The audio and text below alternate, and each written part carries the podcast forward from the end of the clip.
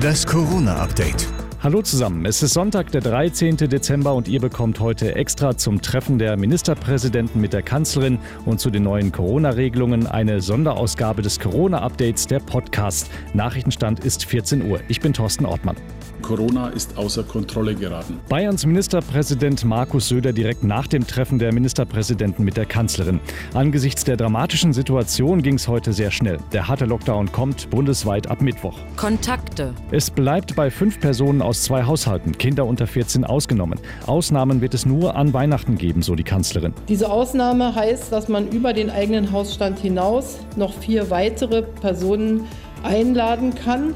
Und zwar aus dem engsten Familienkreis, also Ehegatten, Lebenspartner, Partner oder Verwandte der geraden Linie. Das sind Eltern und Kinder, sowie äh, auch für Geschwister gilt das. Hotels bleiben in NRW jetzt doch geschlossen. Gottesdienste an Weihnachten sind möglich, aber nur mit anderthalb Meter Abstand, Maske und ohne Gesang. Silvester werden die Ausnahmen wieder zurückgenommen und es gibt ein Böller- und Alkoholverbot auf öffentlichen Plätzen. NRW-Ministerpräsident Laschet. Und die Sorge ist, dass selbst wenn es kleinere schwere Verletzungen sind, unsere Krankenhäuser damit nicht belastet werden sollten. In NRW können Kommunen mit Inzidenzen über 200 künftig Ausgangsbeschränkungen verhängen. Einzelhandel. Der Einzelhandel schließt ab Mittwoch bis zum 10. Januar. Außer den Geschäften für den lebensnotwendigen Bedarf, also zum Beispiel Supermärkte, Wochenmärkte, Apotheken oder Drogerien. Schließen müssen auch Friseure, Tattoo-Studios und alle Dienstleistungen der Körperpflege. Medizinisch notwendige Behandlungen bleiben aber möglich. Finanzhilfen. Der Bund greift nochmal tief ins Portemonnaie und will die betroffenen Einzelhändler mit erweiterten Finanzhilfen unter die Arme greifen. Die zusätzlichen Hilfen haben laut Bundesfinanzminister Scholz einen Umfang von rund 11 Milliarden Euro pro Monat.